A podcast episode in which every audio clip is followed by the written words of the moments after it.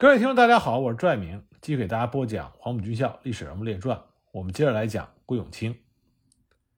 在一九三二年，桂永清请缨北上的时候，尚未被日本怯战的内蒙各旗仍然是一盘散沙。因为清代强化蒙古的分封制度，使蒙古草原没有一个统一的盟主，各旗的管旗扎萨克也就是旗长，是代代相传的王公。在荣华富贵中长大的这些王公们。只求保有既得的利益，并没有进取改革的雄心，所以王公们对迟迟不肯承认王公特权的南京政府自然是没有好感。相比较之下，袁世凯就高明很多。他深知结好蒙古王公是蒙政的关键，所以在他担任大总统之初，就迅速制定了蒙古待遇条例，明确的宣示内外蒙古含王公。台籍士爵各位号应予照旧承袭，其在本旗所享有之特权亦照旧无疑。原蒙古王公所有之管辖治理权一律照旧。条例一出，内外蒙王公贵族一致的倾心中央，蒙政大定。袁世凯的治蒙方针也是菊竹实藏在东蒙的成功之道。菊竹在布局内蒙的时候。最瞧不起同时在内蒙大肆活动的日本军方。日本军方左拉内蒙的独立分子，右拥殉清保皇遗老，还友情的赞助一堆的胡匪马贼，屡次发起武装暴乱，但每次暴乱都被张作霖轻易的扫平。反之呢，菊竹从来不搞武装，他只拉拢蒙古的王公，所以他开一个会就搞定了大片的领土。那么，桂永清请缨北上，就会改变内蒙古的态势。那么，他之所以能够做到这一点，和一个人很有关系，这就是内蒙古的德王。德王本名德穆楚克洞鲁普，出生于一九零二年，比桂永清小两岁，是世袭的佐尼特右旗扎萨克杜陵郡王。他六岁袭爵，十一岁由北洋政府。禁授和硕亲王。德王小的时候曾经师从汉族的教师学习，熟悉儒学经典。他的亲信姨父也是一个内地通，所以德王对内地并不陌生。一九二五年，二十岁出头的德王以锡林郭勒盟代表的身份参加了北京的善后会议，受聘为临时参政院的参政，被蒙藏院任命为锡林郭勒盟的副盟长。一时之间颇负盛誉，在北京开了眼界之后，德王热心于改革旗政。他在本旗兴办了学校、医院，还提倡毛纺工业，建立了兵工厂和一支小小的新式部队，并且提倡喇嘛还俗，以充裕人力。在固步自封的内蒙诸旗中，德王的新政非常的突出，而他也踌躇满志，渐渐呢。就有了以内蒙自成局面的野心，他就着手收揽内蒙各王公的人心。德王提倡的喇嘛还俗，让各蒙古王公大摇其头。那么一看这种情况，德王他就倡议建立寺庙，供奉当时流落内地的九世班禅。他这个举动就一举赢得了蒙古王公的认同，因此德王在内蒙的号召力也就水涨船高。那么，青年得志的德王就起了成为内蒙真正统治者的雄心。他曾经见张学良求助，但是不得要领。于是呢，他就派人吩咐北平和南京为自己造势，希望中央能够委任他为蒙旗宣抚使。德王的自吹自擂很难引起南京中央政府的注意，因为当时在南京吵吵嚷嚷、自吹自擂的各方内蒙人士实在太多了。每一个都自称在内蒙有巨大的号召力，而且还互相拆台，真假难辨。蒙藏委员会把斗成一团的内蒙代表们召集起来，好不容易通过了一部《蒙古各盟部旗组织法》，又遭到了部分代表的强烈反弹。而德王派到南京的代表包月清，就是以反对这个法为名，在南京给德王吹嘘的。然而，桂永清。却在南京的这众多代表中，一眼就认出了德王。桂永清曾经亲自到了德王的苏尼特右旗，对德王在草原上的名声印象深刻，所以桂永清立刻向蒋介石请缨，北上联络德王，作为中央经营内蒙的发端。蒋介石也马上批准。就这样，国民政府决定由德王开始积极的经营内蒙。为了避免政客的干扰，蒋介石越过了吵吵嚷嚷的蒙藏委员会和南京政坛。直接出面经营蒙政，他派军政部陆军署马政司的司长于玉琼少将，率同上校服务员彭秉黎，以考察马政以及以枪换马为名，与德王的代表包月清一同北上。桂永清则跟着于玉琼的马匹采购组一起北出长城，以免引起日寇的注意。桂永清的来访让德王喜出望外。他在三十年后的回忆录里，还回忆起桂永清当时的到访，他的笔下依然难掩得意之情。他写道：“一九三二年秋，蒋派他的亲信桂永清和军政部派到查蒙以枪换马的于玉琼、彭秉黎等人来到我旗。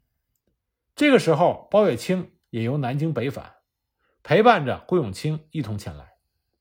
桂永清对我是恭维备至。”包月清曾将蒙古旅平同乡会电请派我出任宣抚使的事情和郭永清谈了。郭永清对包月清说：“我看德王是一个年轻有为的王爷，宣抚使是老年人干的事情，他干这个干嘛？依我之见，应当组织军队，扩充实力，在蒙旗先组织一个骑兵师或旅，当一个中将师长或旅长，不比干宣抚使好吗？”包月清当即就把此话转告给我，我当下表示首肯。贵就给蒋公打电报，并将电报的原稿交由包月清转给我看。全文记不清了，仅记得有“将来收拾猛士者，必属此君一语”。贵对我这样的重视和吹捧，使我感到无上的欣慰。当他临行的时候，又对我说：“静候佳音吧，蒋委员长可能会召见你。”桂永清第一次深入内蒙的时候，并没有亮出身份，只是在基层默默的调查，所以他此前并没有见过德王。在他第二次内蒙之旅的时候，全内蒙都知道他是蒋介石派来的代表，于是桂永清得以面见了内蒙的各高层王公。有了桂永清亲自访查的第一手报告，蒋介石的内蒙抗日战略思路茅塞顿开。于是桂永清在内蒙宣抚的时候。国府在内蒙的军事部署骤然积极起来，内蒙的五位盟长、青海的两位盟长和察尔部蒙族名将扎特巴扎普也被任命为本盟的保安长官。而此时，距离桂永清向蒋介石面陈内蒙之危不过两个月的时间，足见蒋介石行动的积极。桂永清刚刚返回南京，通知德王到武汉面见蒋介石的电报就到了德王府。为示重视，蒋介石为德王准备了专列，还以宪兵护卫。到了汉口之后，蒋介石召见了德王，又安排他下榻在当年最新式豪华的玄宫饭店，安排他遍赏名胜古迹和军舰兵工厂，甚至安排德王坐了一次飞机。蒋介石的原意是要以德王为蒙古的保安统监，率领新任命的保安长官们训练起内蒙的抗日力量。但是德王自知资格尚浅，不是适当的人选，他推掉了保安统监的任命，兴致勃勃地参与蒙藏委员会以及蒙古各蒙部旗联合驻京办事处的政治斗争。他又盼望桂永清能够实现诺言，帮他编练起蒙古的骑兵师。那么蒋介石也就顺其意愿，让蒙藏委员会的蒙旗代表按照德王的意思大洗牌，并且在南京再次召见了德王。蒋介石这个时候对内蒙的情况有所了解，所以他向德王保证，蒙古王公制度可以存在，请德王等王公贵族不需要担心。只要蒋介石做出这个保证，内蒙的王公们就会倾心内附，那么内蒙的抗日部署也就迈出了成功的第一步。至于德王满心期待的蒙古骑兵师，蒋介石留了一手，他告诉德王不要着急，他要派桂永清。到塞外的重镇张北开办军官分校，培养蒙古的军事人才。在养成了蒙古族的黄埔干部之后，再编制蒙古骑兵师。事实证明，蒋介石的持重非常必要，因为德王和桂永清的想象大不相同。德王在一九三二年底南下觐见蒋介石，次年开春，日军出兵进攻热河。正如桂永清所料，热河驻军汤玉麟部兵败如山倒，负责华北防务的张学良一筹莫展，长城震动。北平危急，蒋介石紧急抽调中央军三个精锐师北上，投入到长城战线，要让何应钦接替张学良坐镇华北，这才稳住了长城一线。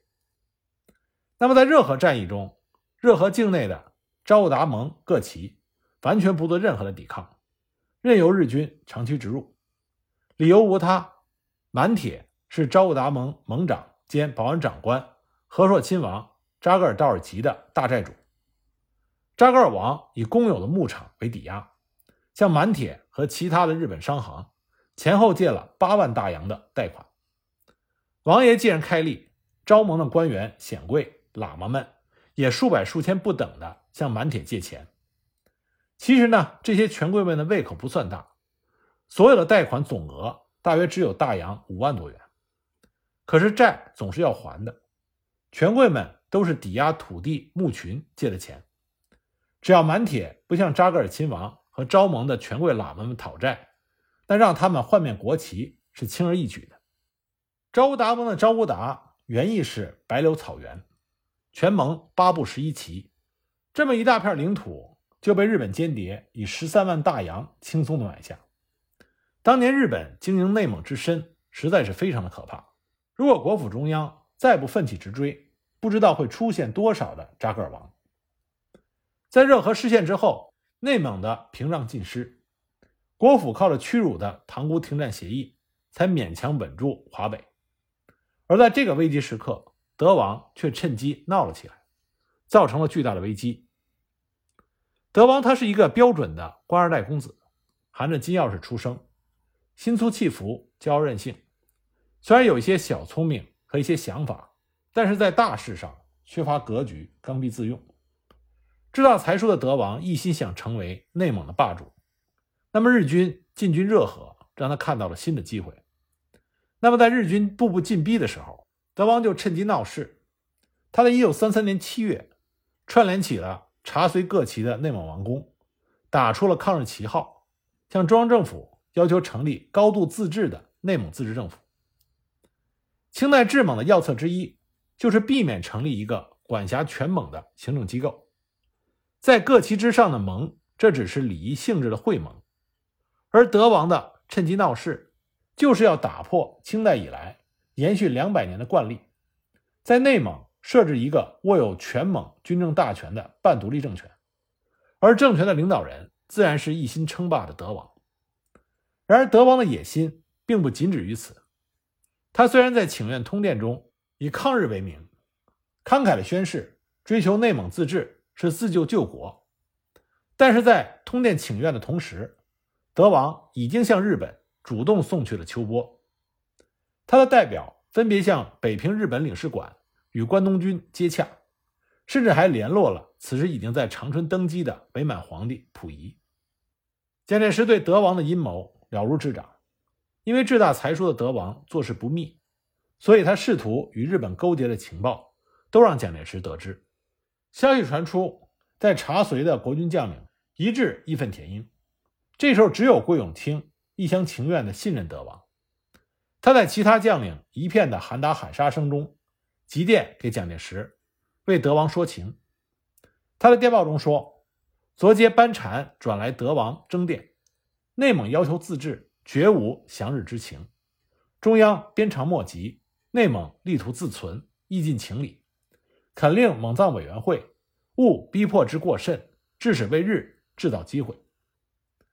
那么德王的反复无常，就使得内蒙顿时成了一颗一触即发的大炸弹。那么这个炸弹的引信，就是对德王媚日之举义愤填膺的这些热血军人。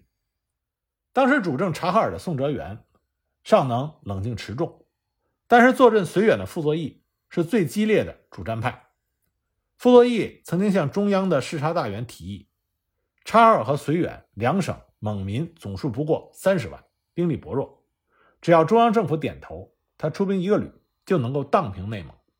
那在这个关头，蒋介石拍板，他严格的约束了主战派，明确表示中央政府绝不考虑对内蒙出兵，内蒙问题必须和平解决。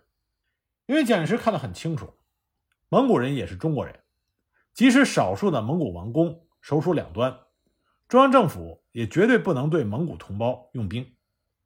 如果按照傅作义的意见，悍然出兵内蒙，也许能够胜于一时。但是必将造成民族情感永难愈合的伤口。反之，只要中央政府坚持和平解决内蒙问题，内蒙的自治纷争就只是高层王公的政治权力之争，不会被彻底的激化成为民族矛盾。当时北洋政府在外蒙问题上就出现过错误。一九一九年，徐树铮出征外蒙，虽然一时之间逼迫外蒙内附，但是在作战之后，徐树铮。在善后处理上过于草率，缺乏耐心，所以自此就失去了外蒙民心。蒋介石必然是了解这段历史，因为徐树铮的儿子徐道林当时是他的贴身秘书，更有甚者，徐树铮的参谋长钟体乾也曾经被国民政府作为编务组组长的人选之一考虑。虽然国府内部也有主张以武力解决蒙事的呼声。但是蒋介石最终排除了众议，做出了相对正确的决策。他力主和平，并且以诚意对待内蒙自治的请求。一九三三年十月，蒋介石派了内政部部长黄绍竑和蒙藏委员会副委员长赵丕廉视察内蒙，和蒙古王公开诚恳谈。在会谈中，已经与日本勾结的德王态度颇为嚣张，而蒙古王公们则普遍对绥远省主席傅作义。以及察哈尔省主席宋哲元这两位摩拳擦掌的边将满腹疑虑。那么黄绍竑开诚布公，谆谆的开导与会的内蒙王公，在争论逐渐激烈的时候，黄绍竑恳切地摊开底牌，说明了蒋介石和平解决内蒙自治的最大诚意。黄绍竑当时就说：“我这几年来对于国家的各种事务都抱和平的态度，使无论哪一种困难的事件。”都有着一个转机，然后慢慢的解决。现在处理蒙古问题，我还是抱着一种和平的态度。中央派我来巡视，也就是想用和平的手段来解决蒙古问题，否则又何必派我来呢？因此，希望各位和我一样，抱着和平的态度，使这个事件有回旋的机会。我不设法和平解决，我是对不起国家，对不起蒙古的同胞的。为了团结蒙古王公，蒋介石遵循着蒙古王公的意思，于1934年3月成立了蒙古地方自治政务委员会。1934年11月，蒋介石巡视绥远，并于归绥召见了蒙政会委员长云丹旺楚克和秘书长德王。内蒙的各旗王公大为振奋，即使是心存意志的德王也是感动不已。他在欢迎大会上热情的致辞。颇能代表当时蒙古王公们的激动心情。他在他的致辞中说：“自清朝以至现在，国家最高元首只有两次到达我们这个边远的地方。上一次是康熙皇帝，这一次是蒋委员长。但是康熙是为了征服我们蒙古而来，蒋委员长是为了帮助我们蒙古而来。我们表示竭诚的欢迎。虽然德王貌似忠诚，但是蒋介石对德王心里是有一本账的。”不过当时还没有到算账的时候，在顾永清替德王说情的报告上，蒋介石留下批示，他指示顾永清以私人的友谊告诉德王，蒋介石对德王脚踩两只船的算计看得十分清楚，但是仍然希望德王能够悔悟，只要德王能够悔改，中央既往不咎。蒋介石批文的原文是这么写的：德王为人贪狡谬妄。此次内蒙自治主张纯属彼一人所鼓弄，而以日方为背景。最近又由日人介绍，开鲁蒙匪胡玉峰向其投效，现正由旁江西进，其居心亦不可问。所谓力图内蒙自存者，殊不可闻。帝与德王颇有交易，不妨以帝私人名义电笔，小以利害，则以大义，请其速望。现中央已派黄部长巡视内蒙，日内即将北上。逼果偏然觉悟，中央自宽大处之，仍加忧郁也。那么蒋介石的这种宽大处理，立刻就稳定了内蒙王公的心思，即使是蠢蠢欲动的德王，也不得不偃旗息鼓。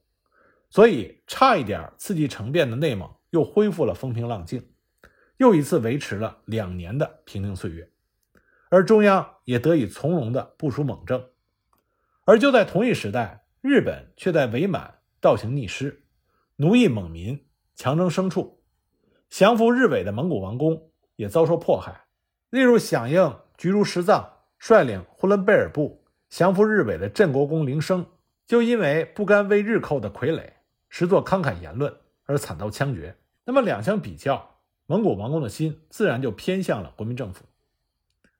德王在一九三五年底再次找上了关东军，最终走上了降敌之路。然而那个时候他的号召力已经大不如前，以伊克昭盟盟长。沙克图尔扎布为首的一群内蒙王公坚定地效忠国府，即使到了抗战爆发、查随大部沦陷之后，仍然坚决地拒绝了日伪的威逼利诱，跟随中央抗战到底。在全面抗战爆发之后，甚至连德王本人也觉悟了，他投效了日伪不到三年，就受不了日本人的欺凌，他暗通重庆，向蒋介石报告他有意反正归来。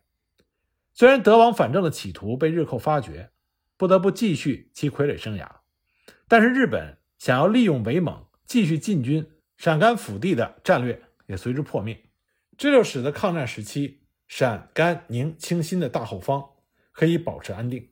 所以说，桂永清对于国民政府的边疆策略有着巨大的贡献，他和蒋介石一起完成了不小的成就。在桂永清立志经略内蒙的时候。日本渗透内蒙各旗已经长达三十年，而国府对内蒙的认识还只是一张白纸。但是桂永清冲劲十足的第一次蒙古之行，一举打开了局面，使得国民政府以惊人的效率联络起内蒙各旗王公，而蒋介石则作为国家的最高元首，看透了内蒙问题的症结，压制了军人们要出兵平蒙的冲动呼吁。争取到了经营内蒙的宝贵时间，这就使得当卢沟桥事变爆发的时候，内蒙的王公贵族们不再是之前满铁能够用几万银元就可以轻易收买的昏庸老朽，而变成了可以与国军联手抗敌的爱国者。那么，桂永清回到国内，除了忙于内蒙事务之外，他的另外一个主要工作就是建立三民主义力行社。那么，力行社是一批黄埔学生。秘密策划建立的，是要让蒋介石担任领袖，倡导的是所谓民族复兴运动，团结黄埔学生，发扬黄埔精神。那么，郭永清刚刚从德国留学回来，正好参与到这个组织的筹备和创立。一九三二年二月二十六日起，一连三晚，蒋介石在南京中山陵园和郭永清等二十八名黄埔一至六期生举行了谈话会。其中一期十人，二期两人，三期七人，四五六七各三人。其中留日者十四人最多，留俄者五人次之，留德者只有桂永清一人。据当时在场的人回忆，所有参加谈话会的成员都发表了讲话，时间十分钟到半个小时不等，其中以桂永清占的时间最长。一九三二年三月一日，三民主义力行社在南京正式成立。蒋介石亲笔书写了干部职务的分配，再由全体干部会议研讨组织分工的名单。其中，桂永清获指派担任常务干事和特务处长一职。但是，桂永清因为要筹办军校附设军官干部训练班，事务繁琐，不能兼任，所以一周之后就请辞了特务处长。后来，经书记滕杰转报蒋介石，准予辞职，并由副处长戴笠升任。一九三二年八月，由力行社创办的训练机构之一——军校附设军官训练班成立，下设四个大队，郭永清担任班主任，训育主任干国勋。下设四个大队的大队长全部都是黄埔一期，并且聘有德籍顾问，上校、中校、少校各一人。军官训练班学期一年，结业之后，大部分人仍然回到原部队任职，剩下的留校创立了教导总队。所以说，教导总队的创建人就是桂永清，而桂永清在教导总队身上也是花了巨大的心血，他也把教导总队训练成了国军中的精锐。那么，关于桂永清创办教导总队的具体情况，我们下一集再继续给大家讲。